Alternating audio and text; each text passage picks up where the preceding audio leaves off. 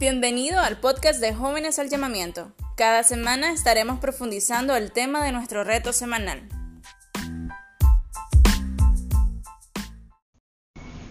Bienvenido nuevamente al podcast semanal de Jóvenes al Llamamiento.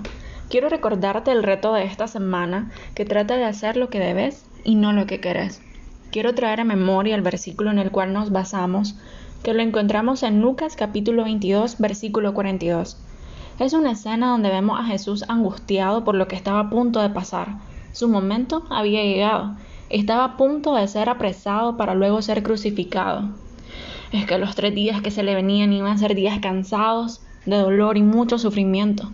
Es por eso que Jesús en este versículo ora a su Padre y le dice, Padre, si quieres, no me hagas beber de este trago amargo, pero no se cumpla mi voluntad sino la tuya. En otras palabras, lo que Jesús le estaba diciendo al Padre era, ¿cómo deseo que me libres de este sufrimiento? Pero que no se haga lo que yo quiero, sino lo que tú quieras. Imagino que has tenido momentos que no has querido que sucedan, o si estás próximo a que pasen, decís la típica frase, ay, ya quiero salir de eso.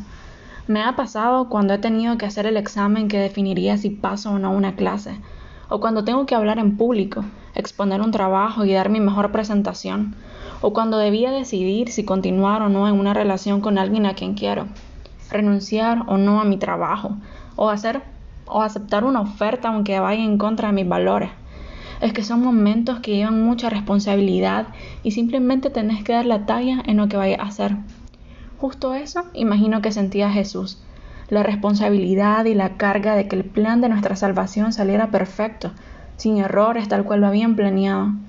Jesús sabía perfectamente que si oraba a su Padre, Dios inmediatamente podía mandar ángel a defenderlo y sin ningún problema podía cambiar el plan, librarlo de la muerte, de las humillaciones y el sufrimiento que significaba morir en la cruz. Jesús hizo lo que debía hacer y no lo que quiso. Sabía que estando en la voluntad del Padre estaba seguro. Sabía que aunque fuese difícil, el Padre iba a fortalecerlo. Jesús nos dejó una gran lección nos enseñó que lo que Dios quiere siempre será mejor que lo que nosotros queremos. Y con esto quiero darte el ejemplo de Christine Di una cantante famosa a la que Dios habló y le dijo lo siguiente: Pongo delante de vos dos caminos para que escoja uno. Pongo el camino que yo he trazado para vos desde la fundación del mundo, donde cumplirás el propósito para el cual yo te he creado, donde lo que yo he planificado para tu vida acontecerá a como de lugar, donde tendrás el pan para tu casa, tu casa tendrá bendición hasta para repartir a los demás. Donde vayas, irá mi presencia y, oirás mi voz como tu propio respiro, y nuestra relación será como uno solo. En cambio, tenés el otro camino, que sigas todo lo que has deseado en tu vida, tus sueños, metas, logros, todo se cumplirá.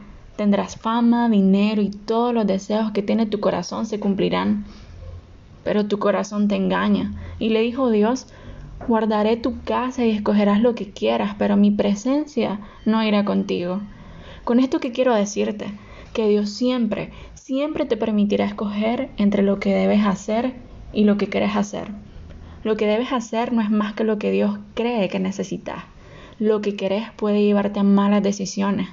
Hubo alguien que por causa de hacer lo que quiso y por causa de obedecer a media a Dios, le fue quitado el reino y la presencia de Dios me refiero a Samuel, que fue rey de Israel. El significado de escoger tus deseos es casi como una sentencia de muerte en vida. podrás lograrlo todo, tenerlo todo, pero sin poder disfrutarlo. Hoy te animo a que vayas en contra de tu propia voluntad y persigas la voluntad de tu Creador. Él lo tiene todo bajo control. Nada le sorprende, todo lo sabe. Aprende a escucharlo a través del Espíritu Santo. Si no sabes qué hacer, qué decisión tomar, ora y exponerle a tu papá tus deseos, esperando siempre su voluntad. Recordá que sus pensamientos son más altos que los nuestros. Anhelá las mismas palabras de Jesús al Padre, que no se haga lo que vos querés, sino lo que Él quiere.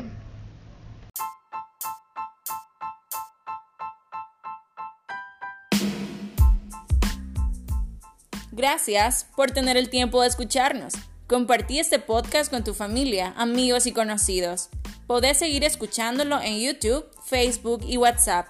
Si tienes preguntas sobre el reto de esta semana, escribinos en privado a la página en Facebook de Jóvenes al Llamamiento o a nuestro número de contacto. Gracias por ser parte de esto y juntos poder llevar ánimo y esperanza al resto.